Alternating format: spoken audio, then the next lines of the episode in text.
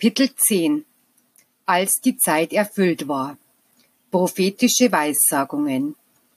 Euer Vater bereitete alles vor, damit das Wort Gottes unter den Menschen wohne und ihnen an den erhabenen Beispielen seiner Liebe den Weg ihrer Wiedergutmachung zeige.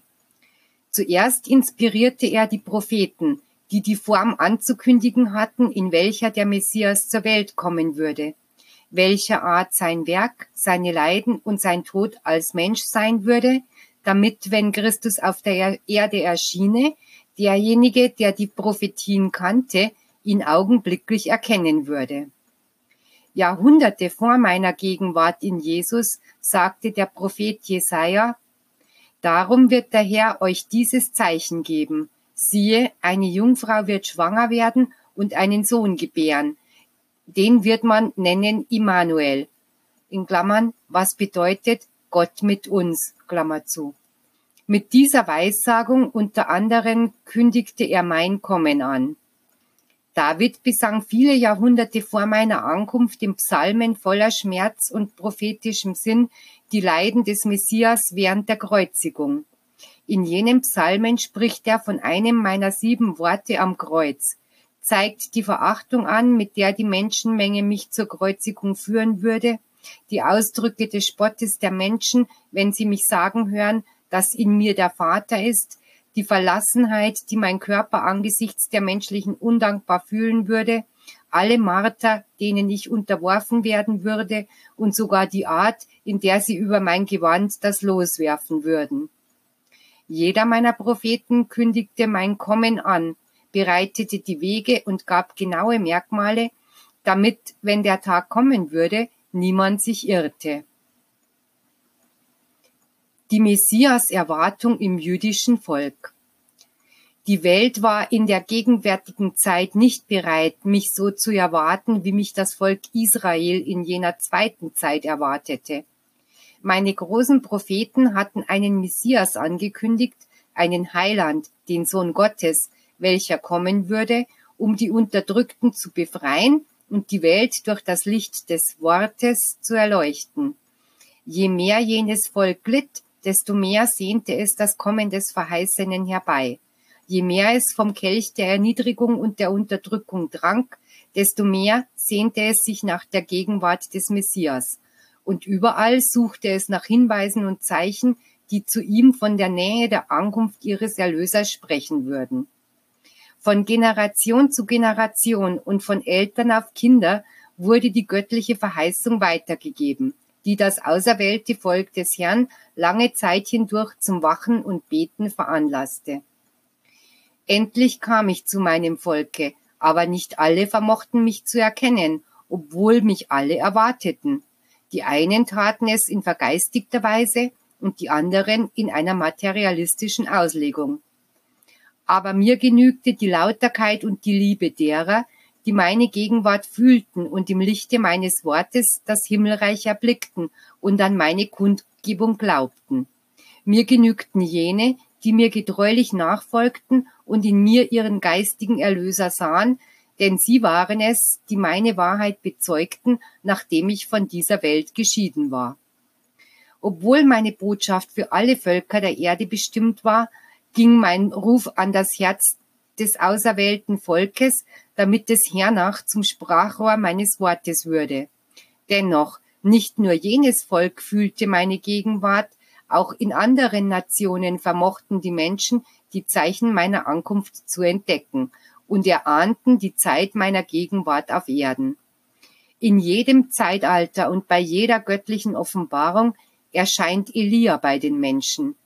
Noch war der Messias nicht zur Erde gekommen, nicht mehr lange, so würde er als Mensch geboren werden, und schon war der Geiste des Propheten in Johannes inkarniert, welcher später der Täufer genannt wurde, um die Nähe des Himmelreiches anzukündigen, welches die Gegenwart des Wortes unter den Menschen sein würde. Maria, die Leibesmutter Jesu. Schon in der ersten Zeit begannen die Patriarchen und Propheten von der Ankunft des Messias zu sprechen. Doch der Messias kam nicht nur im Geiste. Er kam, um aus einer Frau geboren zu werden um Mensch zu werden, um von einer Frau einen Körper zu erhalten. Der mütterliche Geist Gottes musste gleichfalls Mensch werden, zur Frau werden, als eine Blume der Reinheit, damit ihrer Blütenkrone der Duft des Wortes Gottes entströme, welches Jesu war. In Nazareth lebte eine Blume der Reinheit und Zärtlichkeit, eine verlobte Jungfrau mit Namen Maria, welche gerade die vom Propheten Jesaja angekündigte war, weil aus ihrem Schoße die Frucht des wahren Lebens hervorgehen sollte.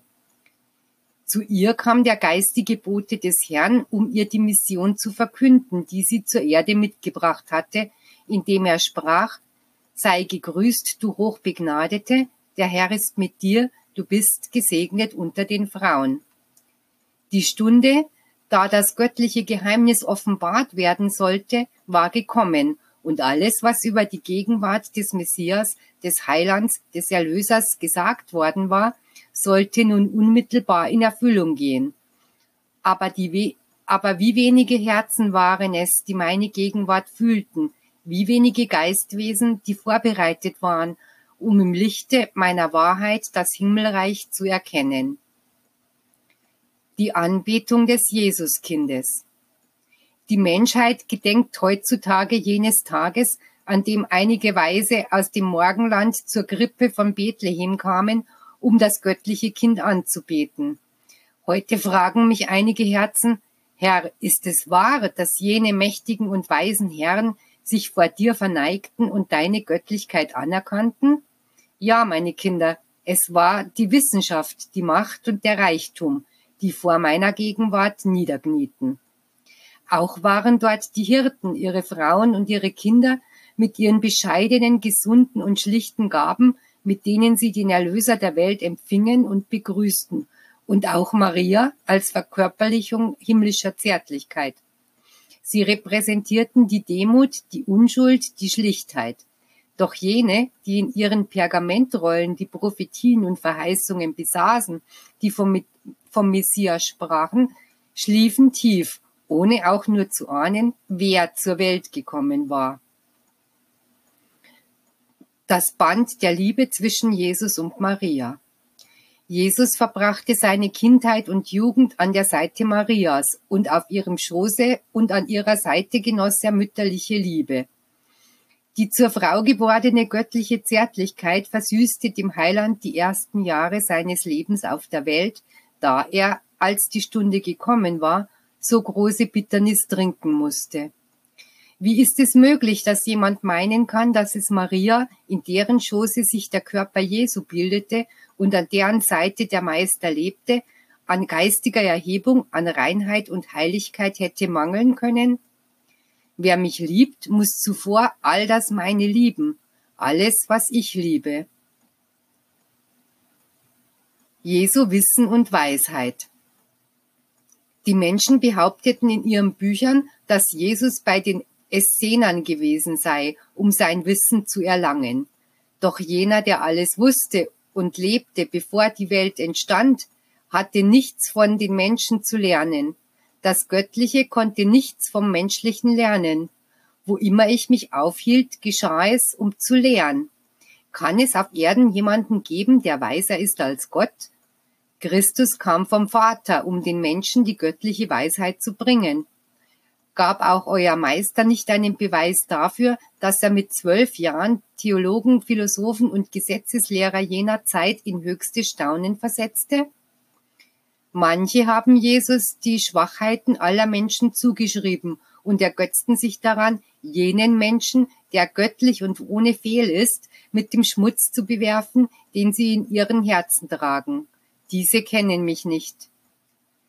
Wenn alle Wunder der Natur, die ihr betrachtet, nichts anderes als die materielle Verkörperlichung göttlicher Gedanken sind, meint ihr dann nicht, dass der Körper Christi die Materialisation eines erhabenen Gedankens der Liebe eures Vaters war? Daher liebte euch Christus nur mit dem Geiste, nicht mit dem Fleische. Meine Wahrheit wird niemals verfälscht werden können, weil sie ein absolutes Licht und eine unumschränkte Macht in sich birgt. Ich habe euch in der zweiten Zeit ein Beispiel dafür, wie ihr die rechte Stunde abwarten müsst, um die Aufgabe zu erfüllen, die euch zur Erde brachte, gegeben. Ich wartete, bis mein Körper, jener Jesus, den die Menschen vor Augen hatten, sein bestes Alter erreicht haben würde, um durch ihn die göttliche Mission zu erfüllen, euch die Liebe zu lehren. Als jener Körper, das Herz und der Verstand seine volle Entfaltung erlangt hatte, sprach mein Geist durch seine Lippen, meine Weisheit durchflutete seinen Verstand, meine Liebe ließ sich in seinem Herzen nieder, und die Harmonie zwischen jenem Körper und dem göttlichen Licht, das ihn erleuchtete, war so vollkommen, dass ich oft zu den Menschenscharen sprach, wer den Sohn kennt, kennt den Vater. Christus machte Gebrauch von der Wahrheit in Gott, um die Menschen zu lehren. Er bezog sie nicht von der Welt, weder von den Griechen, Chaldäern, Essenern oder Phöniziern, noch von sonst jemanden bezog er das Licht. Sie kannten den Weg zum Himmelreich noch nicht, und ich lehrte das, was auf Erden noch unbekannt war.